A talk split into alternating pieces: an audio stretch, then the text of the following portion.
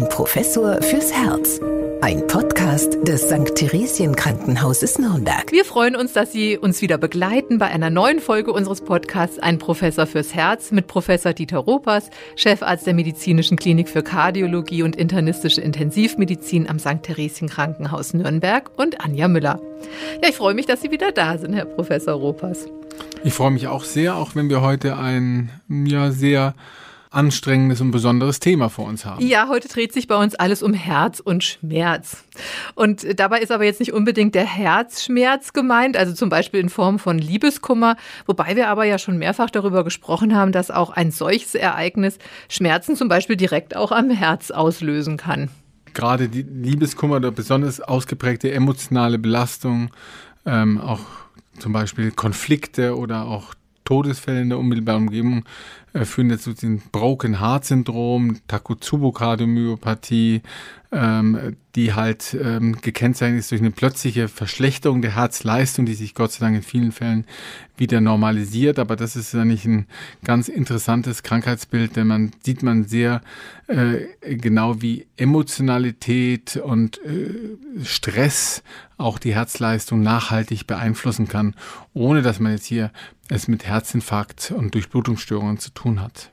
Ja, aber eine unerfüllte Liebe kann ja vielleicht auch woanders Schmerzen bereiten. Vielleicht bekommt man ja vor Sehnsucht Bauchweh oder Kopfschmerzen.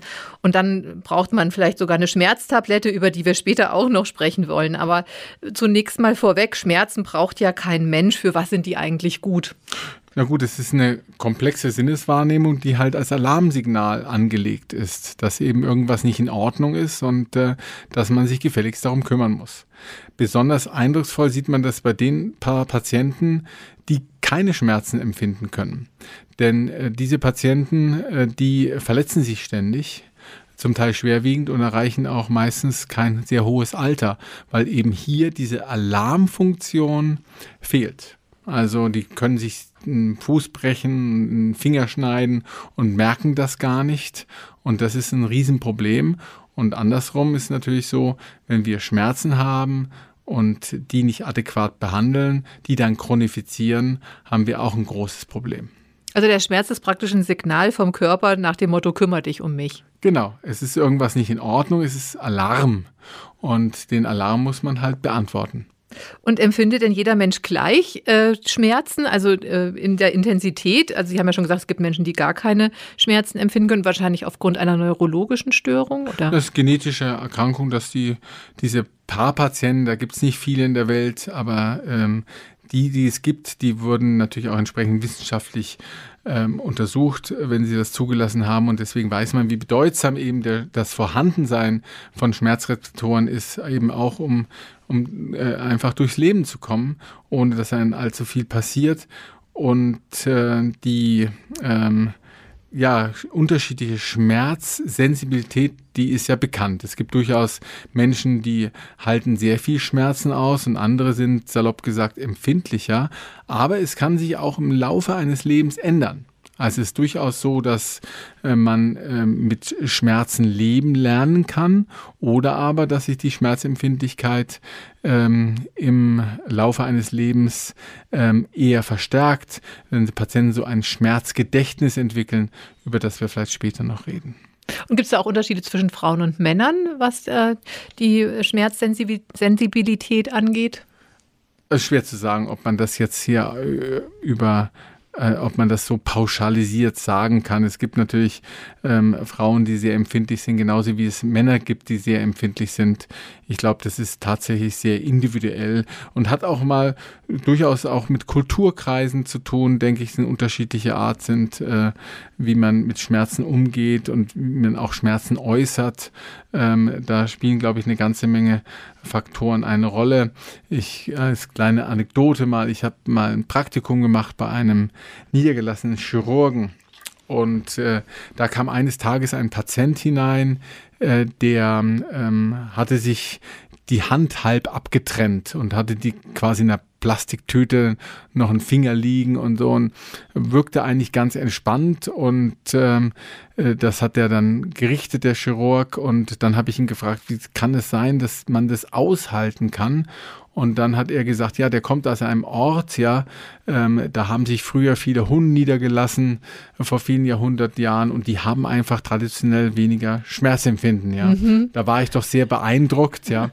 Also scheinbar gibt es eben das, dass es eben auch genetisch bedingt eine unterschiedliche Schmerzwahrnehmung gibt, aber eben auch kulturelle Faktoren, die eine Rolle spielen. Also für diesen Patienten waren jetzt Schmerzmittel eher ein Fremdwort. Der, der brauchte keine Schmerzmittel. In der akuten Situation auch, hatte sie jedenfalls nicht verlangt und äh, ich kann mir nicht vorstellen, dass er dann für andere, für andere Schmerzen ähm, Schmerzmittel eingenommen hätte. Der war einfach ähm, sehr schmerzresistent. Ich meine, wir haben ja äh, große Bereiche mit äh, Schmerzen, Rückenschmerzen, Spannungskopfschmerzen, Gelenkschmerzen. Das sind ja die großen drei, wo eben sehr viele Schmerzmedikamente genommen werden. Ähm, aber dieser Patient hat wahrscheinlich bei all den drei genannten nichts einnehmen müssen, weil er einfach eine andere Schmerzwahrnehmung hat. Ja, und Schmerzmittel sind ja auch sehr leicht verfügbar. Also wenn man jetzt in eine Apotheke geht beispielsweise, würde ich sagen, sind ja schon auf den ersten Blick in den Regalen die Schmerzmittel ganz vorne. Ähm, und über die wollen wir uns jetzt auch schwerpunktmäßig unterhalten. Äh, ja, das sind rezeptfreie Schmerzmittel in der Apotheke. Warum sind die denn rezeptfrei? weil die Aufsichtsbehörden davon ausgehen, dass ähm, man, äh, dass die Nebenwirkungsrate eben überschaubar ist, dass er also verantwortlich ist, dass ähm, verantwortlich sein kann, auch ohne ärztliche Begleitung diese Medikamente einzunehmen. Ob das immer so ist, ähm, das weiß ich nicht, denn natürlich macht die Dosis das Gift.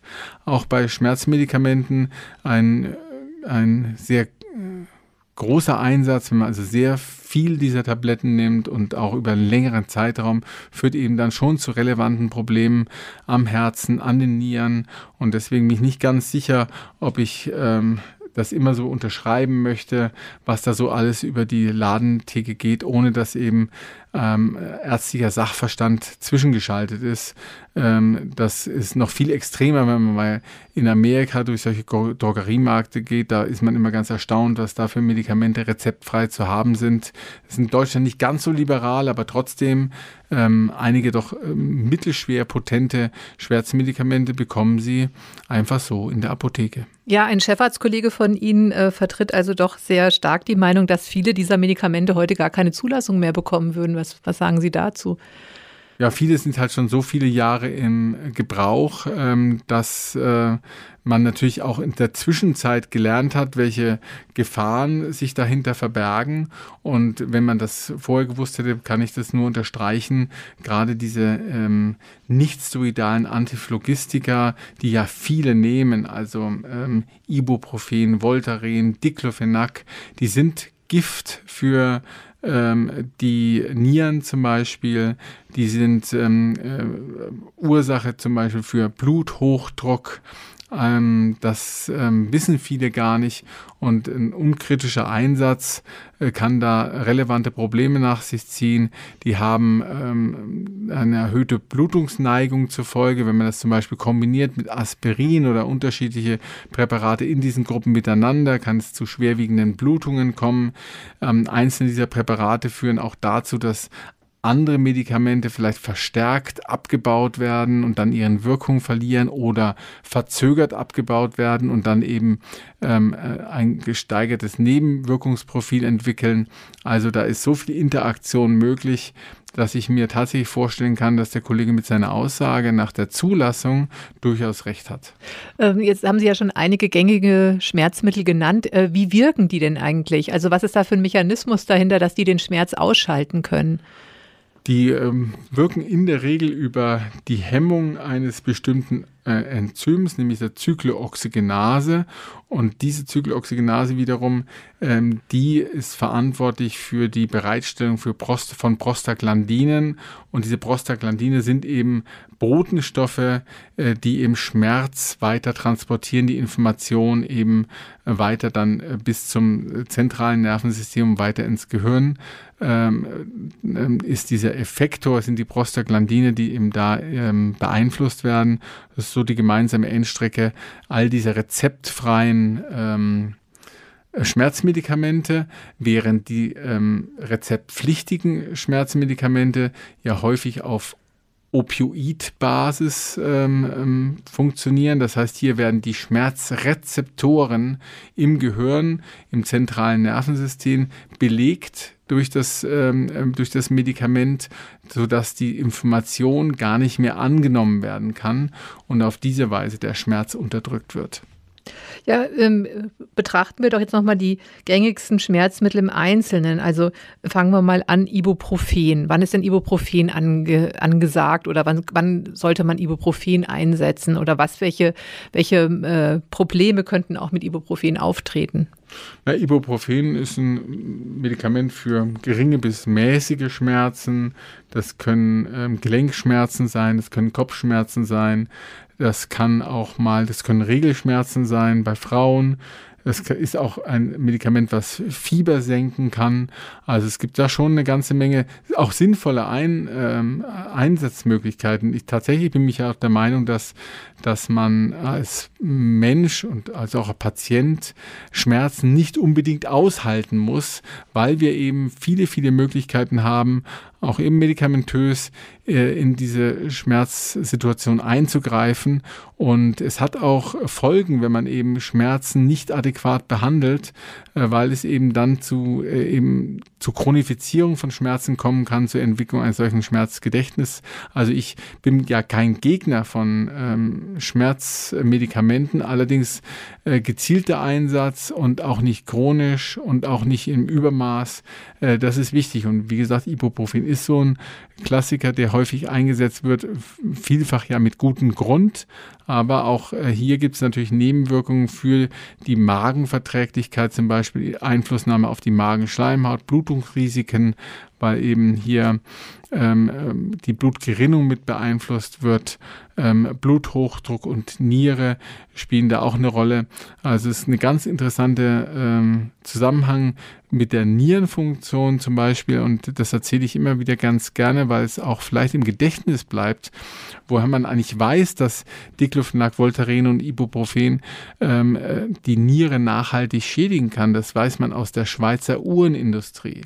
Und zwar die Mitarbeiter, die dort an diesen Hochleistungsuhren arbeiten. Ähm, viele von denen haben dann Kopfschmerzen entwickelt mit dem Arbeiten mit der Lupe, die kleinteiligen Dinge zusammenzusetzen. Und da haben die Firmen auf den Gängen entsprechende Automaten aufgestellt, wie es Kaugummiautomaten gibt oder Zigarettenautomaten, waren da eben ähm, diese Schmerzmedikamente ähm, enthalten, die dann die Mitarbeiter sich halt ziehen konnten jederzeit. Und da hat man dann gesehen, dass in den Mitarbeiter Kollektiven dann übermäßig häufig Nierenversagen aufgetreten sind, aber auch Blutdruckerkrankungen. Und so hat man äh, gelernt, dass eben diese Medikamente das verursachen können, wenn man eben chronisch diese ähm, Medikamente äh, nimmt und dann vielleicht auch äh, unkritisch mit der Dosis umgeht. Ähm, deswegen sollte man das eben tunlichst vermeiden. Wichtig ist, die Schmerzursache eben zu behandeln ähm, und äh, nicht das Symptom Schmerz. Ja, äh, kommen wir mal zum nächsten Präparat, Paracetamol. Äh, das wird ja auch ganz gerne mal bei Kindern eingesetzt, so auch wenn da äh, ein bisschen Fieber im Spiel ist, als Zäpfchen. Ähm, was ist dazu zu sagen? Das ist ein gutes Medikament, das kann selbst Schwangere nehmen. Das ist eben ein effektives fiebersenkendes Medikament. Auch bei Regelschmerzen kann es sehr viel Gutes tun. Bei Paracetamol muss man aufpassen, äh, das hat äh, Interaktion mit der Leber zum Beispiel. Also wenn man sehr viel Paracetamol nimmt, kann das die Leberfunktion nachhaltig beeinflussen, bis hin zum Leberversagen kommen. Aber da muss man tatsächlich schon einiges an Tabletten nehmen, ähm, um, um halt nachhaltig die Leber zu schädigen. Paracetamol ist ein sehr gut verträgliches Analgetikum. Äh, wie sieht es bei Diclofenac aus? Das nimmt man ja auch ganz gerne mal bei Gelenkschmerzen.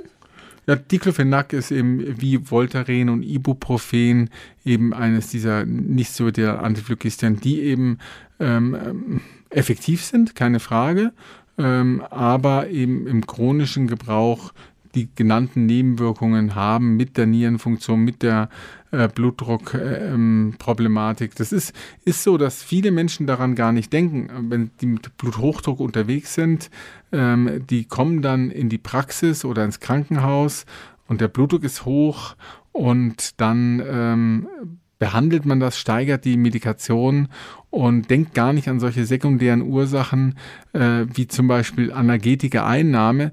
Für viele Patienten sind es sogar gar keine Medikamente weil die eben ja rezeptfrei zu haben sind. Das ist gar nicht richtig ein Arzneimittel. Und wenn man dann fragt, was nehmen Sie eigentlich ein, dann wird das gar nicht erwähnt. Und das ist natürlich dann besonders schwierig, wenn man auf der einen Seite die Blutdrucktherapie immer weiter intensiviert, auf der anderen Seite der Patient eben Medikamente nimmt, die den Blutdruck steigern. Da ist man natürlich auch irgendwo auf verlorenen Posten, einfach weil der Zusammenhang vielleicht beim Patienten nicht so klar ist und möglicherweise auch den einen oder anderen Arzt nicht so klar ist. Ja, und äh, vielleicht ist man sich auch nicht dessen bewusst, ja, in welcher Form man es vielleicht auch zu sich nimmt. Denn zum Beispiel Diclofenac ist ja auch in vielen Cremes drin, die dann gegen äh, Gelenkbeschwerden helfen sollen. Und dann wird ja der Wirkstoff auch über die Haut aufgenommen. Genau, die, hat, die haben auch systemische Wirkungen natürlich. Ähm, das muss einem auch bewusst sein. Äh, nicht ganz so ausgeprägt, wie wir es als Tablettenform nehmen, aber es ist mitnichten so, dass es, das Diclofenac eben nur dort wirkt, wo es tatsächlich auch aufgetragen wird. Und ist es denn dann überhaupt ein Unterschied, ob man jetzt ein Schmerzmittel als Tablette, Saft, Zäpfchen oder Salbe ähm, anwendet? Das hängt natürlich einmal davon ab, welchen Art von Schmerz man behandelt und wie schnell es wirken soll. Also das Zäpfchen zum Beispiel ist ja etwas, was über die Darmschleimhaut, auch über die Endschleimhaut, Enddarmschleimhaut sehr, sehr schnell aufgenommen wird und hier kann man sich eine auch sehr schnelle Wirkung ähm, versprechen.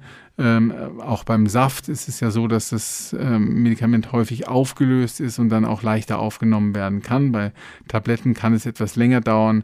Es hängt eben davon ab, wie schnell man diese Wirkung erhofft ähm, und natürlich auch, welche Art von Schmerzen man eigentlich behandeln möchte möchte nochmal auf das Aspirin auch zu sprechen kommen, denn das hat ja so eine besondere Bewandtnis.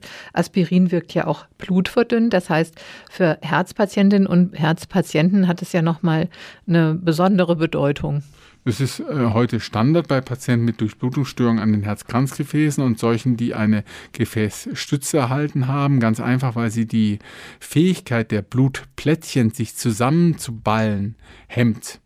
Also Aspirin ist da eigentlich der Klassiker, eben diese Thrombozytenfunktion so zu beeinflussen, dass sich in den Herzkranzgefäßen und insbesondere an diesen Gefäßstützen keine Gefäßklumpen bilden können, die dann eben auch wieder einen Herzinfarkt machen.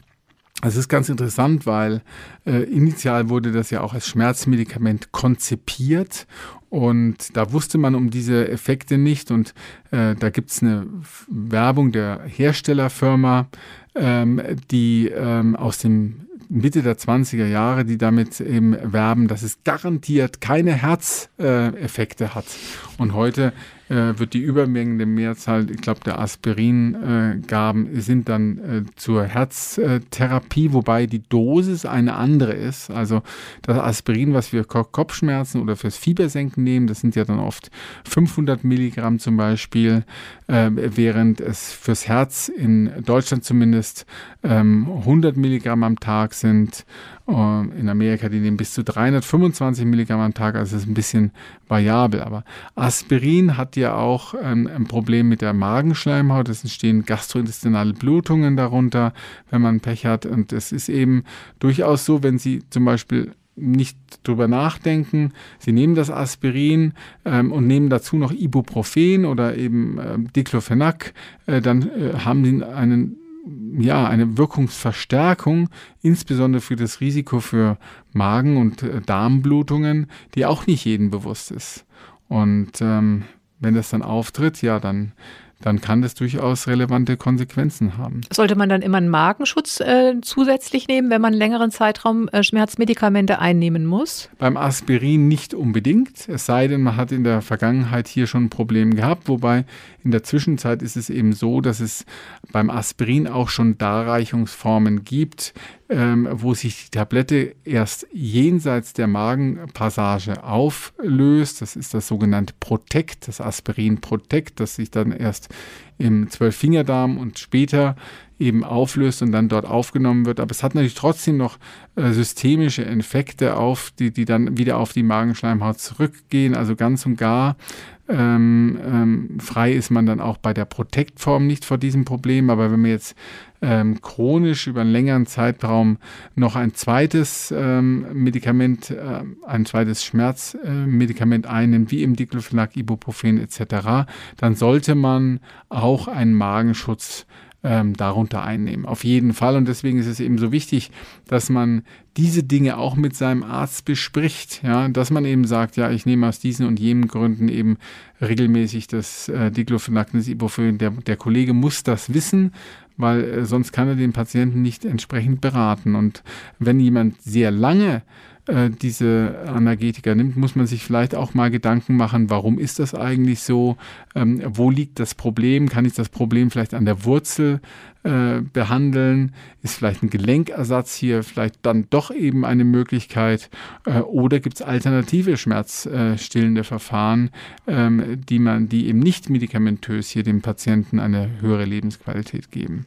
Ja, da komme ich gleich noch drauf zu sprechen, aber ich möchte noch mal auf diese Dosis zu sprechen kommen. Also was mir dann oft nicht einleuchtet, ist, äh, man hat ja dann zum Beispiel äh, rezeptpflichtige Schmerzmittel in einer hohen Dosierung, aber wenn man jetzt in, der, in die Apotheke geht und kauft sich jetzt so eine normale Packung, ja, vielleicht 200 Milligramm irgendwie äh, Einzel, äh, Einzeldosis, wenn man aber dann davon viele nimmt, dann hat man ja auch eine hohe Dosis. Also äh, das, das leuchtet mir eben nicht ein, warum das eine dann äh, unter dieser Rezeptpflicht steht und das andere nicht. Denn die Dosis kann man ja dann praktisch ohne ärztliche Begleitung selber unendlich nach oben schrauben. Ja, und das machen auch viele, weil natürlich diese äh, Medikamente einen Gewöhnungseffekt haben. Wie bei allen Schmerzmedikamenten ist es eben so, dass sie am Anfang niedriger Dosis schon helfen, dass aber diese ähm, diese Wirkung sich über die Zeit, über die Einnahme eben abschwächt und dass die Patienten dann immer mehr nehmen, um eben die Schmerzfreiheit zu erlangen und zum Teil mit aberwitzig hohen Dosen tatsächlich dann auch äh, und den entsprechenden Komplikationen im Krankenhaus aufgenommen werden. Ähm, das ist ein Problem, wobei ähm, die, man muss schon genau gucken, welche Wirkstoffe es sind. Ja. Die ähm, rezeptpflichtig ist ja meistens der Wirkstoff und äh, am Ende nicht die Dosis. Also und da ähm, leben halt die Pharmahersteller eben von der äh, von der Tatsache, und das hatten wir am Anfang schon besprochen, dass eben diese Präparate schon so lange im Gebrauch sind, dass sie eben nicht mehr getestet und geprüft werden und diese Rezeptpflichtigkeit nicht mehr auf dem Prüfstand steht. Mhm. Und äh, es heißt ja dann auch immer in der Arzneimittelwerbung zu Risiken und Nebenwirkungen, lesen Sie die Packungsbeilage und fragen Sie Ihren Arzt oder Apotheker. Aber wie viele Menschen machen das? Äh, was ist da Ihre Erfahrung? Also die Patienten, die eben kritisch Medikamenten gegenüberstehen, die lesen natürlich sehr genau ähm, diese Packungsbeilagen unterstreichen auch verschiedene Sachverhalte und sind eben auch eher zögerlich. Das sind eben Patienten, die, die man häufig überreden oder überzeugen muss, äh, bestimmte Präparate zu nehmen. Die Patienten, die eher unkritisch mit Medikation umgehen, gerade mit der Schmerzmedikation, die äh, beschäftigen sich überhaupt nicht mit der Packungsbeilage.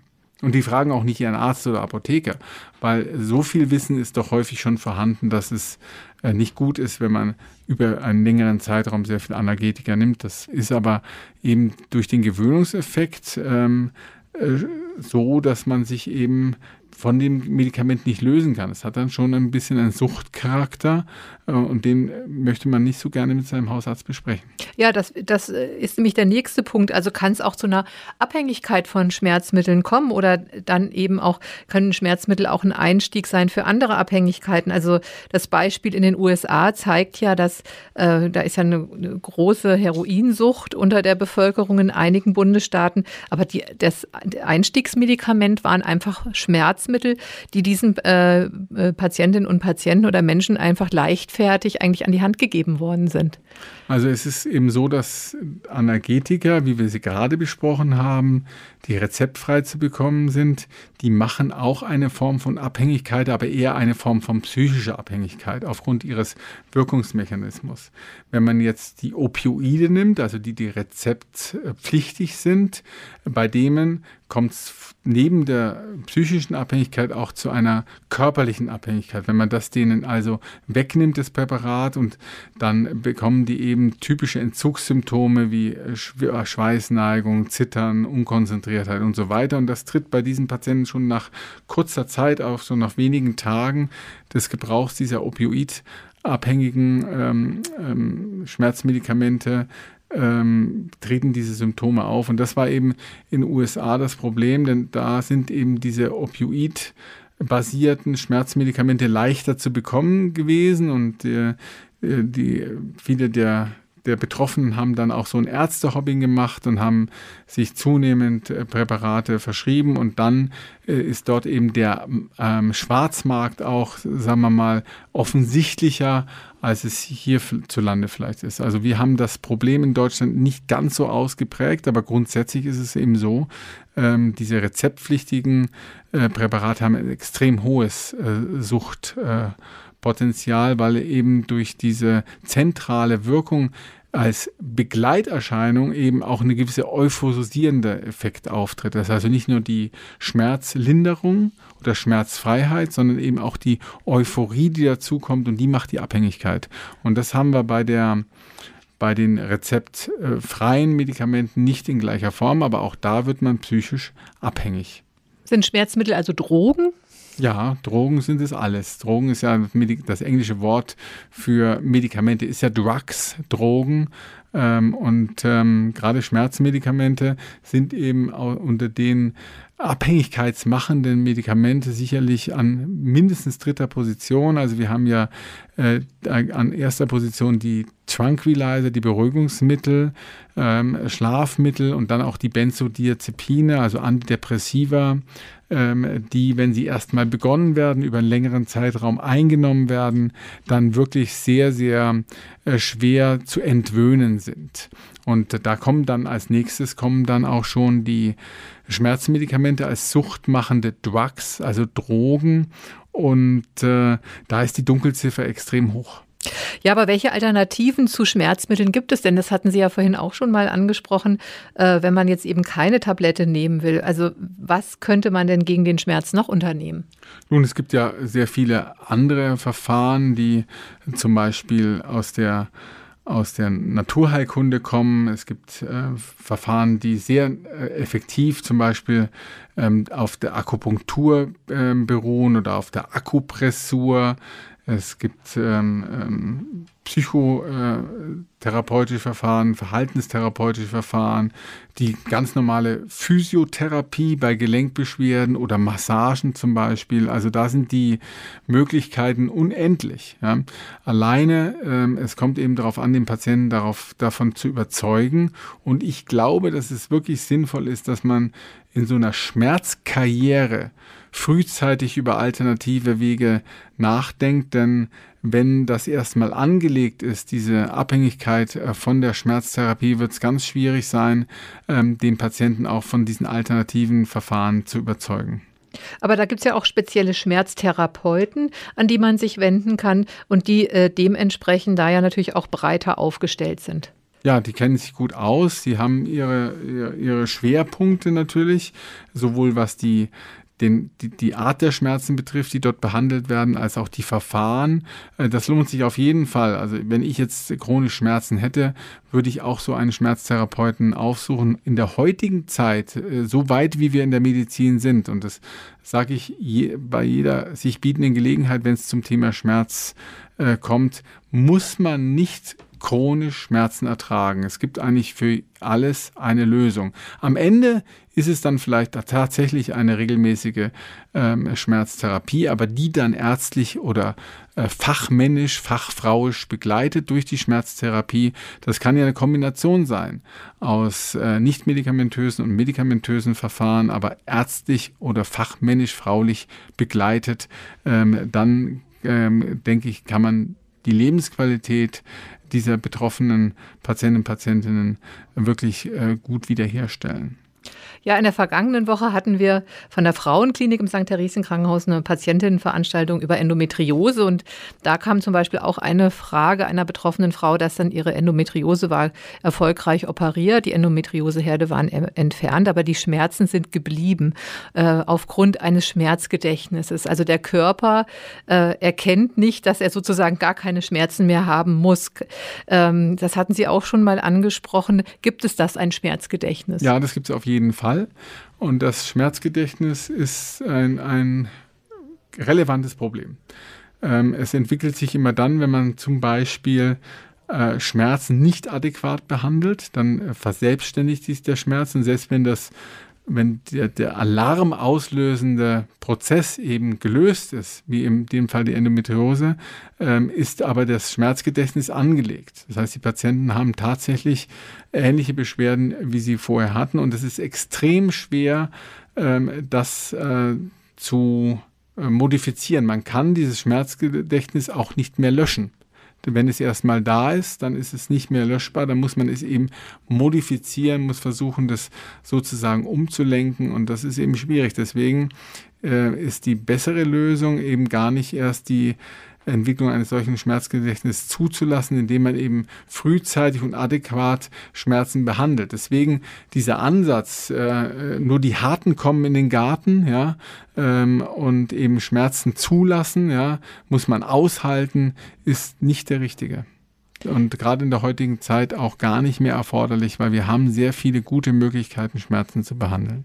Und äh, wann denken Sie denn, sollte man jetzt mal den Arzt zur Rate ziehen oder die Ärztin? Also äh, nach, nach welchem Zeitraum? Wenn man sich jetzt mal eine Woche selber behandelt hat und es wird nicht besser oder nach 14 Tagen oder können Sie da ungefähr mal so einen Richtwert sagen? Es kommt halt auf die Schmerzen an, wo die halt herkommen, was das äh, für Schmerzen sind.